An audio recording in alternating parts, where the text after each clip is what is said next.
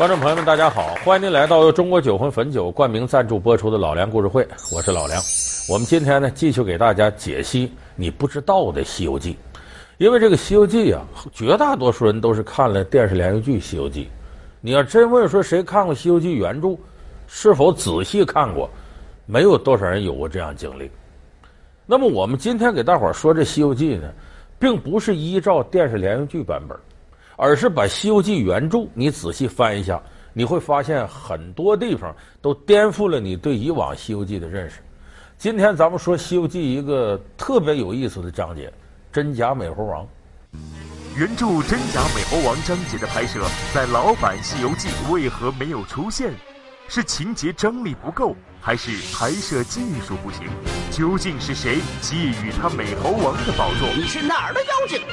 你是哪儿的妖精？敢到俺花果山来撒野？究竟是谁在打美猴王的主意？你们谁是悟空啊？一个有创意的妖怪，一次很大胆的猜测，一番颇有意思的推理。哼，俺老孙才是真正的美猴王。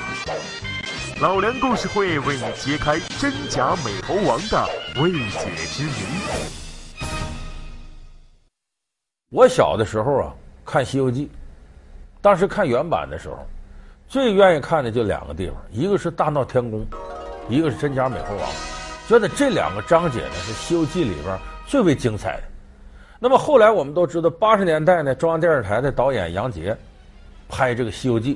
就我们大家，你这个克隆多少个打电视特技、电影特技，那会儿没这个特神网，说这段怎么拍？可是把这个第一版这个《西游记》啊，二十五集都看完了，没有真假美猴王。我们当时就很失望。有的朋友说有，你怎么能没看着呢？您说那有是什么时候？是九八年、九九年，杨洁导演拍《西游记》续集的时候，把真假美猴王拍了，前后隔了有十多年。那说为什么第一次拍《西游记》就没有真假美猴王呢？这咱得从头往前说，为什么没有呢？一个最重要原因是缺钱了。当时呢是八十年代初的时候，中央电视台打算把四大古典名著都拍全了，《西游记》呢就委托给杨洁导演，要给他多少经费呢？开始的预算呢，先拍十五集试试，试试水，看观众反响怎么样。给多少？给三百万。你要现在说拍十五集电视剧给三百万，那都是笑话，那肯定不够。那是八十年代初，给了他三百万。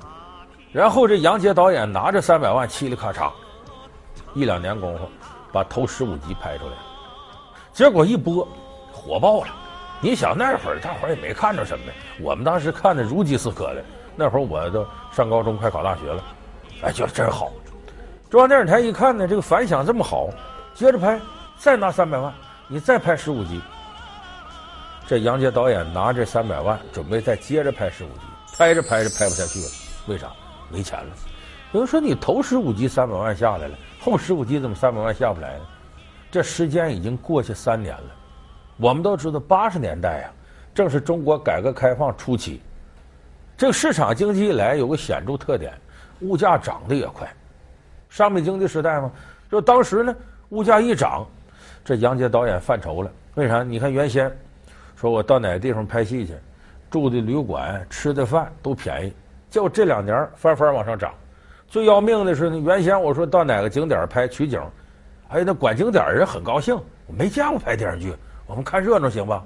啊，这要能在里头创个小角色，都乐疯了。结果这几年功夫，人的商品意识提升了，你再来取景要钱，你在我们这拍一天得多少多少钱？所以这些费用涨了，唯一没涨的就演员片酬。就当时拍这个《西游记》呢，最贵的演员是谁？是六小龄童张金来，就演孙猴这个。他每一集片酬多少钱呢？你说起来你们现在不敢信，一集给七十块钱。就叫这个片酬几年都没涨，但就这样，这三百万不够。最后马马虎虎的呢，这三百万没拍了十五集，拍了十集。说剩那五集是什么呢？险渡通天河，收服青牛怪，受阻狮驼岭，救难小儿城，还有一个就真假美猴王。这五集在计划以内没拍出来。有的人说，那要真假美猴王应该拍呀？为啥？这故事多好啊！俩孙猴一模一样的，地上打到天上，天上打到海里，最后打到如来佛祖那去，就弄个六耳猕猴，多精彩这故事！这就是我说第二个没拍的原因。为什么没拍？技术问题。你看咱现在有的朋友看过类似双胞胎这类电影，哪那些双胞胎？成龙有个电影叫《双龙会》，里边那不成龙一个人演俩角儿，啊，一个正经人，一个小混混。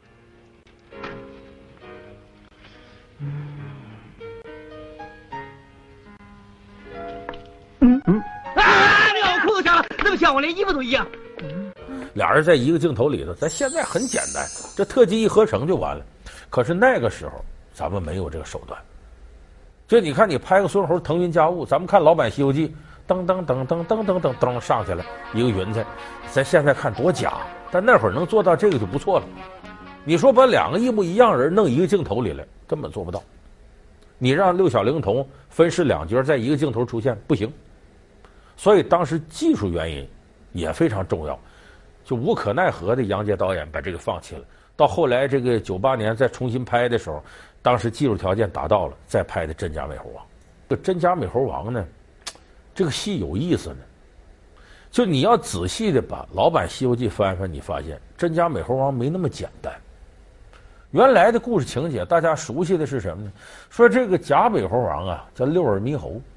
这六耳猕猴呢，也跟孙悟空一样，能耐一样，寿命也都一样，都永远不死。这为什么？当年孙悟空啊，喝醉了酒了，闹地狱，哎，把这十殿阎罗给祸害够呛，把判官手里的生死簿打开来，凡是写的带猴的呢，歘歘笔一勾，意思不在生死簿里头，就永远不死。他这一勾是，他找带猴的页，孙悟空喝多了一划了。自己那名是划下去了，捎带着不少猴也跟着得了好运了。这说这里头就有六耳猕猴，六耳猕猴也不死。那后来这六耳猕猴怎么出来的呢？你要仔细一研究六耳猕猴，你就会发现这个人太奇特了。《西游记》里头没有这么奇怪的妖怪，为啥？他是假冒的孙悟空。你琢磨琢磨，这能耐小的妖怪，比方什么老鼠精、蝎子精、耗子精之类，他不敢冒孙悟空。他怕孙悟空啊，他能敢假冒他吗？他不敢。要能耐大的妖怪，他不愿意，不屑于冒假冒孙悟空。说我能耐跟你一样的，那你看我也可以占山为王，我可以占山头拉大旗，我没必要冒充你孙悟空。那么六耳猕猴这能耐本事跟这个孙悟空就一样大，他完全可以自己下海创业去，没必要再冒孙悟空。那他为什么还要冒孙悟空呢？这就很奇怪一个事儿。而且你把这《西游记》老版翻开，你发现这里头有很多地方解释不通的。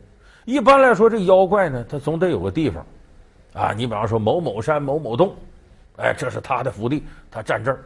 这妖怪站这个地方呢，方圆这多少里都是他地盘。一个是没有别的妖怪，再一个你一般老百姓也活不了，他吃人，他这个。可是，在《西游记》里头说，这个六耳猕猴的地盘在哪儿呢？有地盘，在花果山呢。就趁着孙悟空西天取经，六耳猕猴抄的后路。那么他是怎么跟唐僧师徒碰上的呢？他和唐僧师徒碰上这个地方很奇怪，荒郊野岭，得有三十多个强盗劫道的。孙悟空把这些劫道的都给打死了，这就挺奇怪。假如这块地方是六耳猕猴的，那么这些强盗根本都活不了，那那跟他抢地盘不找死呢吗？所以说这六耳猕猴大老远从花果山跑到这个地方来作案来了，等。而且他这个作案很奇怪，别的妖怪是干嘛呢？目的很明确，要么是你呢孙悟空呢冒犯到我了；第二种就妖怪目的很直接，我就是要吃唐僧肉。所有这九九八十一难里的妖怪基本都这个套路，唯独这六耳猕猴不一样，他不想吃唐僧肉，他也不想说把这些人都害死，他要干嘛呢？我把你这个度牒文书都弄了，把你行李我抢过来，然后我另拉一伙人，我自个儿西天取经去。假唐僧、假沙僧、假八戒，我孙悟空，我们这四个人西天取经，你就说这种犯罪手段不太有创意了吗？他到底要干嘛？跟别的妖怪全不一样。最后谁也分辨不出他俩谁真谁假。观音和唐僧念紧箍咒，俩人都喊疼。托塔天王李靖拿照妖镜一照，里头一模一样。没招的到如来佛祖那儿，就是我们要把这个细节一点点披露出来，你会发现呢，这里头疑点特别多，就没有这样的妖怪。而且，假如六耳猕猴他对孙悟空这些行踪啊都了解的话，他一定得知道如来佛祖的厉害呀。如来佛祖一翻手，啪把他扣到五行山底下，这能耐多大呀？他知道这么厉害，你说他得多大胆子，能跟孙悟空一块儿找如来佛祖辩别完了，最后让孙悟空打死了，这都不合理。所以说这一段啊，特别值得大伙好好琢磨琢磨，就是真假美猴王到底意味着什么？咱们很多朋友呢。看这个《西游记》啊，基本就被电视剧给洗脑了，按照那种直线思维。其实原著《西游记》里头可读的地方特别多，因为过去这个文人呢，他写这本书，你不要以为他在家吃饱撑的闲着没事天马行空。哎呀，孙猴、如来佛祖不是那样，他这个文人写书是有自己情怀、有所寄托的。吴承恩生活那个年代呢，明朝我们都知道，这个中央集权专制是特别厉害，东厂西厂锦衣卫，基本就是个警察国家，管老百姓啊，管文人管得特紧，没有自由言论的开放空间。所以在书里头借着神魔小说指桑骂槐，反映当时的世道人心，这是文人普遍采用的一种春秋笔法。我们过去管这个叫孔夫子叫欲褒贬，别善恶，微言大义，为尊者讳，就咱不能直说。通过取笔指桑骂槐，我写这个其实说他呢。有很多人分析真假美猴王，得出一些真知灼见来。你比方说，第一种思路认为，真假美猴王真的是孙悟空和六耳猕猴斗吗？不是。有的人认为这是孙悟空自编自导自演的一出闹剧，说这个假的孙悟空其实就是孙悟空自个儿变的。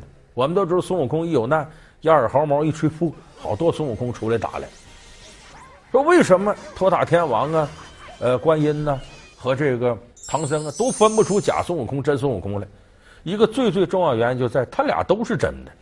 说白了就跟这个羊是那羊的克隆版似的，一回事儿。他当然他就分不出来。有人说这孙悟空不有病吗？他没事闲的自个儿演出这么闹剧，给逼出来的，是孙悟空个人情绪的一种发作。我们可以看到真假美猴王。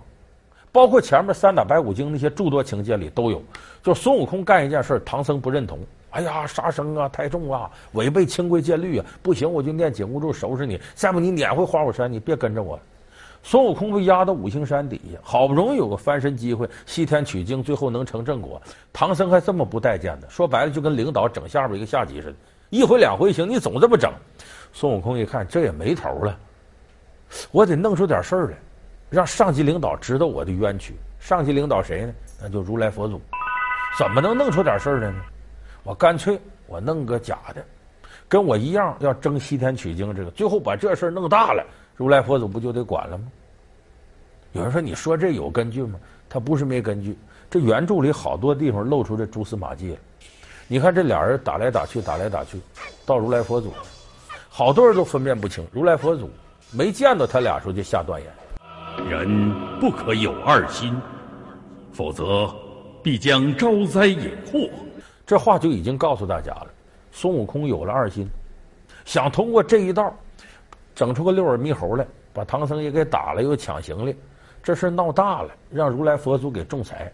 他见如来佛祖时候说的是什么呢？他见观音菩萨见唐僧都是希望你们各位火眼金睛能辨真假。注意辨真假。唯独到如来佛祖那儿，他讲：“我这一道取经辛辛苦苦，结果我师傅还不待见我，给我撵出来了。我打到这儿了，就希望如来佛祖能够辨个邪正。照理说，就辨真假，他前面那么碎嘴碎干嘛？我师傅对我不好，给我打到这儿来了。你看他说这干嘛，而且辨邪正和辨真假不一样。辨真假，真是真，假是假。邪正是什么？我这行为对不对？你给我个公平。”哪个是对，哪个是错的，就由辨真假改成辨对错了。你仔细翻翻《西游记》，前面全是辨真假，就到这儿改成变邪正。这说明什么呢？孙悟空是到这儿来矫情来了。我要个公正，我没办法。其实如来佛祖能耐比那些人大多了，一下就看穿孙悟空到我这儿矫情来了，自个儿变个假的。其实他俩这等于都是真的，分身为二，让我来断，其实无非是让我给他公道。说那如来佛祖就识破了就说呗，为什么还不说呢？他不能说这个。咱们以前节目里说过，这个如来佛祖下一盘很大的棋，要利用孙悟空呢，实现两个目的，一个是给这些妖。我就给你机会，让你修成正果，这样能更好的收服底层的人给他服务。第二个就是你看起来西天取经，其实是佛法东渐，等于呢通过这个过程呢，把佛教的影响力从西方来到东土大唐，他要用孙悟空。你说这时候给他戳破了，孙悟空一甩挑子，我不干了，这事儿还不好办了。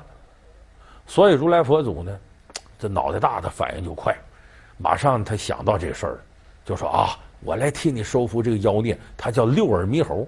孙悟空都没听过什么六耳猕猴，没听说过。说如来佛祖要干嘛？一愣神儿功夫，如来佛祖把那紫金钵盂拿出来了，抡起棒子上去，把这个自己变这假的假装给打死了。就说这个过程完成了以后，其实如来佛祖说：“你呀，好生下去伺候唐僧，我不会亏待你的，我不可能让你就修不成正果，你就别矫情了。”所以有人通过这一系列蛛丝马迹分析，孙悟空自个儿闹了一把，自编自导自演。欢迎您回到中国酒魂汾酒冠名赞助播出的老梁故事会。当然，还有一种说法，我们听起来也很雷人，但细分析不无道理。最后，这不六耳猕猴被打死了吗？有人说打死那个是孙悟空，活着那是六耳猕猴。有 人说这也太雷人了吧？他有道理，为啥有道理？你想啊，孙悟空这人呢不服输啊，那是典型的叛逆者。你就发现孙悟空一上天，管太上老君叫啥？老官这等防备我，俺老孙如今不干那事儿了啊！他对如来佛祖、观音菩萨不怎么尊重，经常坐那耍赖。你这我回花果山了。这个哪个领导愿意用这样下级啊？他都愿意用听话的。你这不听话的，虽然给我干点事儿，也烦。说你万一哪天你不听话大劲儿的，你再造反，我不好弄了。所以对于如来佛祖来说，万不得已用孙悟空。但凡不能不用他，有机会的话，他就不想再使孙悟空。这我们说的第一个原因。第二个原因呢？六耳猕猴书里怎么写的呢？叫知前后，万物皆明。就是他能耐呢，前知五百年，后知五百年，啥事都瞒不过他，他啥都知道，后边事他也知道，能预测未来。所以你这么一算，出现六耳猕猴，完全是如来佛祖给孙悟空留一个备份，万一你染上病毒了，我就搁这个替代你。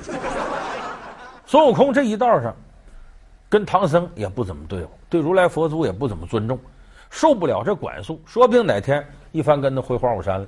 这西天取经算歇菜了，所以这么不听话一个人，如来佛祖得想个办法，就又培养了这么一个六耳猕猴，跟孙悟空俩人矫情，所以这么一换，狸猫换太子，等于间接的呢一个完全听佛祖话的孙悟空去取经去了，能耐也不差，就把这个真孙猴给悄无声息的消失了，处理掉了。还有一个活的证据就是呢，你看后来在西天取经路上，真假美猴王之前，孙悟空总跟唐僧闹。等到真假美猴王之后，《西游记》里再没写过他跟唐僧闹别扭，服服帖帖、老老实实，师傅说什么就是什么，也没念过紧箍咒，平平安安到西天取经就会埋下的证据。我想，不论他是孙悟空自编自导自演，还是真孙悟空已经死了，假美猴王在，这其实都是吴承恩的一些春秋笔法，他想表达他自己意图。后边这意图是什么呢？无论你这能耐多大，你大不过你的领导去。资源掌握在领导手里，你在人家手心，在人家单位干活，你要不听一把手的，你那是找死。他有各种各样办法对付你。再一个人外有人，天外有天，你不要以为我能耐大上天了，就没有能取代你的。那工作岗位这个东西，只要有这份工作干，就不只是一个人能干，别人也能干。所以这提醒我们呢，那些很自负的年轻节目，再见。